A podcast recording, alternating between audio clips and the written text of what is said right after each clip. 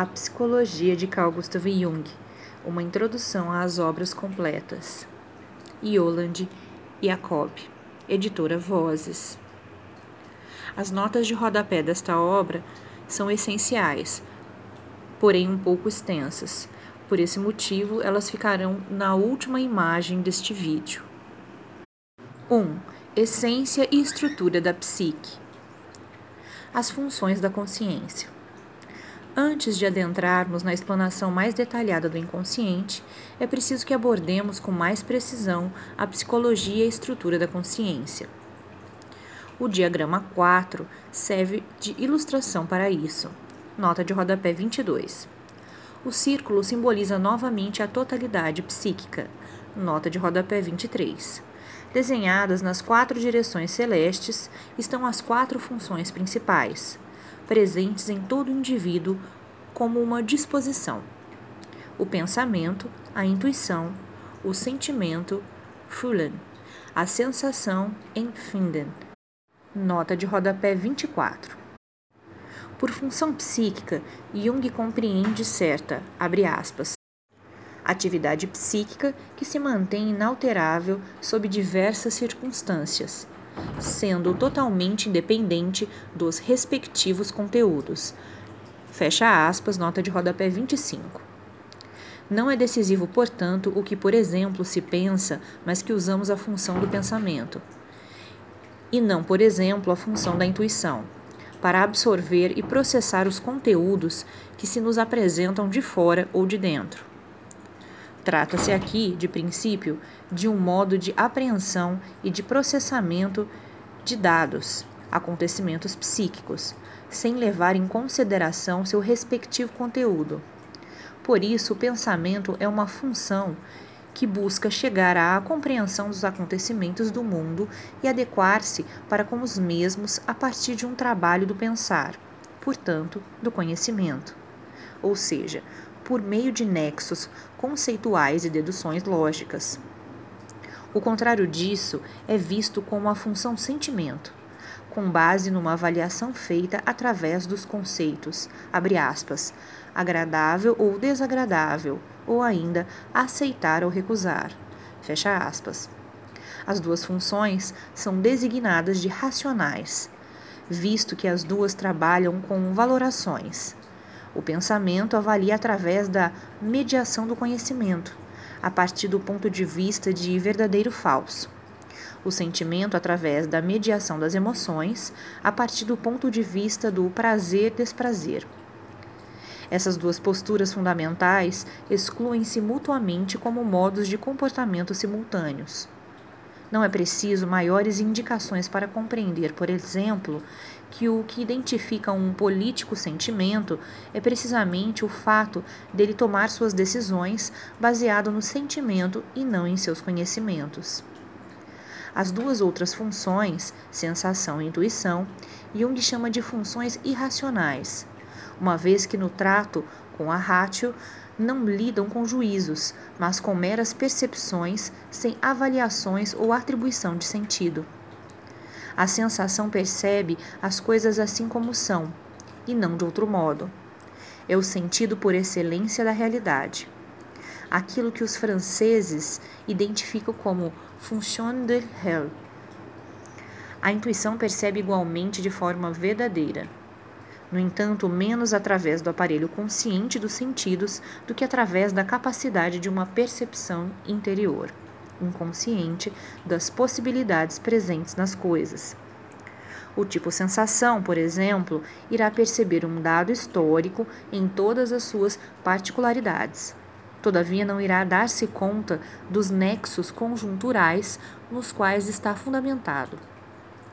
O intuitivo, ao contrário, passa ao largo sem perceber as particularidades, mas percebe sem dificuldade de imediato o sentido interno do acontecimento, seus possíveis nexos e efeitos. Ou outro exemplo. Frente a uma bela paisagem florida de primavera, o tipo sensação contempla e percebe as flores, as árvores, as cores do céu, etc em todas as suas particularidades, Mas o intuitivo, ao contrário, percebe simplesmente o humor geral do ambiente e o colorido do conjunto. Fica claro com isso que esse par de funções se encontra em contraposição mútua, ou que elas se excluem mutuamente, ou seja, não podem ser empregadas ao mesmo tempo como pensamento e sentimento.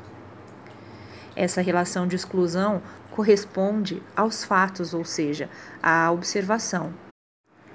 Deve-se acentuar aqui também: Jung é, acima de tudo, um empírico, mas é igualmente um resultado de pesquisa da teoria de Jung extraído da experiência. Isso fica claro quando se reflete, por exemplo, que as duas posturas fundamentais do pensamento e do sentimento, na medida em que são avaliativas, já no sentido dessa definição, não mensuram ao mesmo tempo o mesmo, na mesma perspectiva com essas duas medidas. Muito embora o ser humano possua como disposição potencial todas as quatro funções que lhe possibilitam a, abre aspas, orientação no presente tão plenamente como as informações geográficas de localização de latitude e longitude. Fecha aspas. Nota de rodapé 26. Do ponto de vista da experiência, é sobretudo uma dessas funções que lhe serve de orientação, com a qual apreende e processa para adequar-se à realidade. Essa função é bem provável que seja a disposição natural que decida aqui qual seria. Em geral, é a que mais se desenvolve e se diferencia. Abre aspas torna-se a função de adaptação dominante, dando direção e qualidade à postura consciente. Fecha aspas. Nota de rodapé 27. E está constantemente à disposição da vontade consciente do indivíduo. Por isso, também é chamada de função superior ou mais diferenciada, determinando o tipo do indivíduo. O tipo psicológico designa, portanto, um hábito geral, que pode naturalmente se manifestar dentro do tipológico em todas as variações do individual, dependendo do nível social, espiritual ou cultural. É por assim dizer, abre aspas, a armação ou esqueleto que julga previamente e modifica a postura específica frente ao material dos conteúdos da vivência. Fecha aspas, nota de rodapé 28. No diagrama 4, precedente, a metade superior é ilustrada como clara, a inferior como escura, assim como as quatro funções em sua relação correspondente. Com isso, deve-se explicitar a esfera de atuação de nosso aparelho de funcionamento psíquico, de tal modo que a função superior se encontra plenamente em nossa parte clara da consciência, e a função contraposta a ela, que queremos chamar de função inferior ou secundária. Encontra-se totalmente no inconsciente, e as duas restantes ficam em parte na consciência e em parte no inconsciente. Nota de rodapé 29. Do ponto de vista prático, isso serve para indicar que, na maioria das vezes, ao lado de sua função principal, o ser humano se serve ainda de uma segunda função, uma função auxiliar ou de ajuda, relativamente menos diferenciada e direcionada. Para o ser humano mediano, a terceira função é usada ainda mais raramente. E a quarta, a inferior, porém, na maioria das vezes, já não mais está à disposição de sua vontade. Mas isso tudo se aplica apenas para o ser humano com desenvolvimento natural, com uma psique relativamente sadia em pessoas com uma psique perturbada, por exemplo, no neurótico, a situação é diversa. Nele, por exemplo, o desenvolvimento da função principal pode ter sido reprimida, ou então uma função que, segundo a disposição natural, deveria vir em segundo ou terceiro lugar, através de coação e adestramento, pode ocupar o plano de frente, ocupando assim o lugar da função principal. Também a idade representa um fator decisivo na avaliação do correspondente grau de desenvolvimento de uma função. E, no geral, é na meia-idade a época em que todas elas deveriam alcançar o grau sequencial e a amplidão de diferenciação corretos. Mas esse ponto no tempo pode depender e variar bastante de um indivíduo para outro. Encontramos uma excelente analogia não casual, para o percurso do valor e do direcionamento das funções no símbolo chinês do Taijito, reproduzido no diagrama 4. Também aqui o caminho não segue ao longo da periferia, mas sobre a linha interna, portanto, bem no sentido da relação das funções, como foi descrito anteriormente. Nota de rodapé 30. Esse símbolo taijito é um dos símbolos originários contemplados pela humanidade. Representa a dualidade de luz e trevas, masculino e feminino como unidade como totalidade. Abre aspas. Com ele se coloca ao mesmo tempo acima e abaixo, direito e esquerdo, frente e atrás, resumindo o mundo dos contrários. Fecha aspas. Nota de rodapé 31. O curso da seta, o caminho, não segue como se poderia admitir em forma de cruz, mas de cima para a direita, sendo que esses dois recortes circulares do claro poderiam referir simbolicamente o pai e o filho. Depois para a esquerda, onde já se mistura mais escuro, como o símbolo da filha.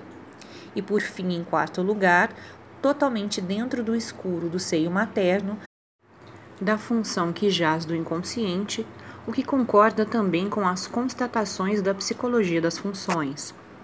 As funções diferenciada e auxiliar são conscientes e direcionadas, e são representadas, personificadas nos sonhos, muitas vezes através de pai e filho ou outras figuras que formam o princípio guia mais evidente da consciência. E as duas outras funções são relativa e totalmente inconscientes, e são representadas personificadas segundo a mesma regra, como pai e filho, muitas vezes através da mãe e filha. Mas, uma vez que a contraposição entre as funções auxiliares não é tão grande quanto aquela entre função diferenciada e inferior, também a terceira função pode ser elevada à consciência, tornando-se assim masculina. Nota de rodapé 32 mas trará consigo também alguma coisa de sua contaminação com a função inferior, formando desse modo certa intermediação com o inconsciente. A quarta função, totalmente misturada com o inconsciente, tão logo as circunstâncias a elevem para a luz da consciência, traz consigo perfeitamente os conteúdos do inconsciente, como que irrompe para dentro do campo da consciência, com seus conteúdos indiferenciados, provocando assim um encontro e confronto com esses, e desse modo possibilitando fazer uma síntese entre conteúdos conscientes e inconscientes. Nota de rodapé 33. A razão por que Jung assinala essas quatro funções como funções fundamentais, para isso, abre aspas, não é possível fornecer nenhuma razão a priori, mas apenas destacar que essa concepção foi se formando no decurso da experiência dos anos. Fecha aspas, nota de rodapé 34. Ele distingue essas quatro funções entre si, abre aspas, porque elas não podem ser referidas mutuamente, não podem ser reduzidas respectivamente. Fecha aspas, nota de rodapé 35 e, segundo sua experiência, abre aspas, esgotam todas as alternativas possíveis. Fecha aspas, nota de rodapé 36. Desde os tempos primitivos, o 4 serve para expressar a inteireza, a plenitude, a totalidade. CF. Os quatro campos do sistema usual de coordenadas, os quatro braços da cruz, as quatro direções celestes, etc. Se todas as quatro funções pudessem ser elevadas à consciência, todo o círculo estaria na luz. E então poderíamos falar de um homem redondo, ou seja, completo. De qualquer modo, do ponto de vista puramente teórico, isso é pensável. Mas na realidade prática, isso só pode ser alcançado de forma aproximativa, jamais de forma plena. Uma vez que a nenhum ser humano é concedido poder clarificar em si toda a escuridão. Se ele fosse capaz disso, significa que ele seria capaz também de eliminar até o último resíduo terreno. Por causa de exclusões mútuas das funções, não é possível adotar ao mesmo tempo diversas posturas fundamentais. Todavia, Pela via da conscientização, o ser humano consegue ir diferenciando-as uma após outra, até certo grau, e pelo menos aproximar-se do ser redondo. Se uma vez tivermos plenamente à disposição a função principal, assim como as funções paralelas em alto grau, sabendo pelo menos que espécie de função é a quarta. A função inferior, quando e como pode alcançar o plano de frente, coisa que pertence à meta ideal de toda análise. Então, pode-se primeiramente aprender um objeto, por exemplo, conhecendo-o, depois sondar com a intuição suas possibilidades internas ocultas. Em seguida, com a sensação, por assim dizer, de tateá-lo, e então, por fim, se o sentimento for a função inferior, avaliá-lo na medida do possível, segundo seu ser agradável ou desagradável. Nota de rodapé 37. A mínima parte das pessoas tem clareza sobre sua pertença a um ou outro tipo de função. Muito embora seja geralmente fácil para eles, aspas, reconhecer se e qual função é diferenciada, através de sua fortaleza, inabalabilidade, coerência, confiança e adequabilidade. Fecha aspas. Nota de rodapé 38. O critério essencial da função inferior, ao contrário, é sua falta de confiança no uso, sua volubilidade à influência, sua grosseria, seu caráter turvo. Nota de rodapé 39 usando as palavras de Jung. Abre aspas. Não é a gente que a tem na mão, mas alguém a tem. Fecha aspas. Atua de forma autônoma, a partir do inconsciente, quando acha adequado. E uma vez que está totalmente indiferenciada e misturada com o inconsciente, possui um caráter infantil, instintivo primitivo, arcaico. É por isso que somos surpreendidos tão comumente com ações totalmente marcadas pelo estado de humor, primitivas e funcionais. Mesmo em pessoas cujas ações não nos parecem adequadas com o ser que conhecemos.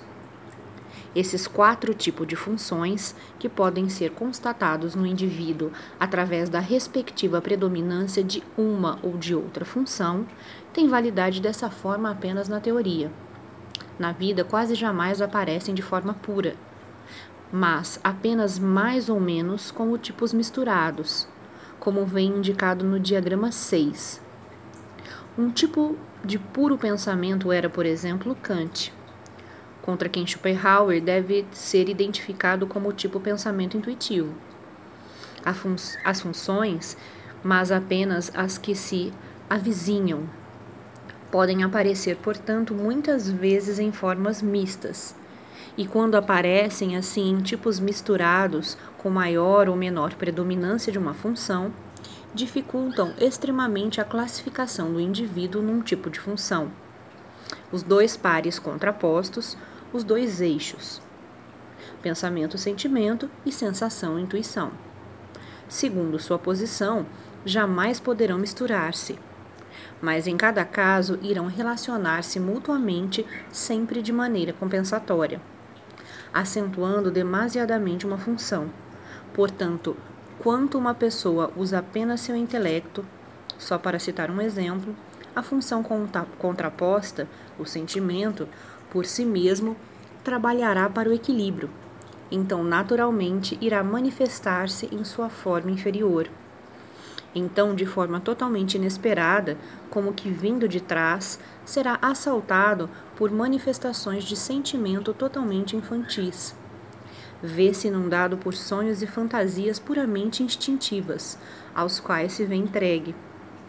Algo semelhante acontece ao unilateralmente intuitivo, ao qual sua função sentimento negligenciada o força a considerar a dura realidade através de golpes muitas vezes incompreensíveis. Como já foi mencionado, o comportamento complementar ou compensatório, nota de rodapé 40, das funções contrapostas entre si representa uma lei imanente da estrutura da psique. A superdiferenciação da função superior, quase compulsória, que se dá com o correr dos anos, quase sempre ocasiona tensões, que pertencem a problemas próprios da segunda metade da vida, e cujo trabalho de equilíbrio representa uma das principais tarefas desse período.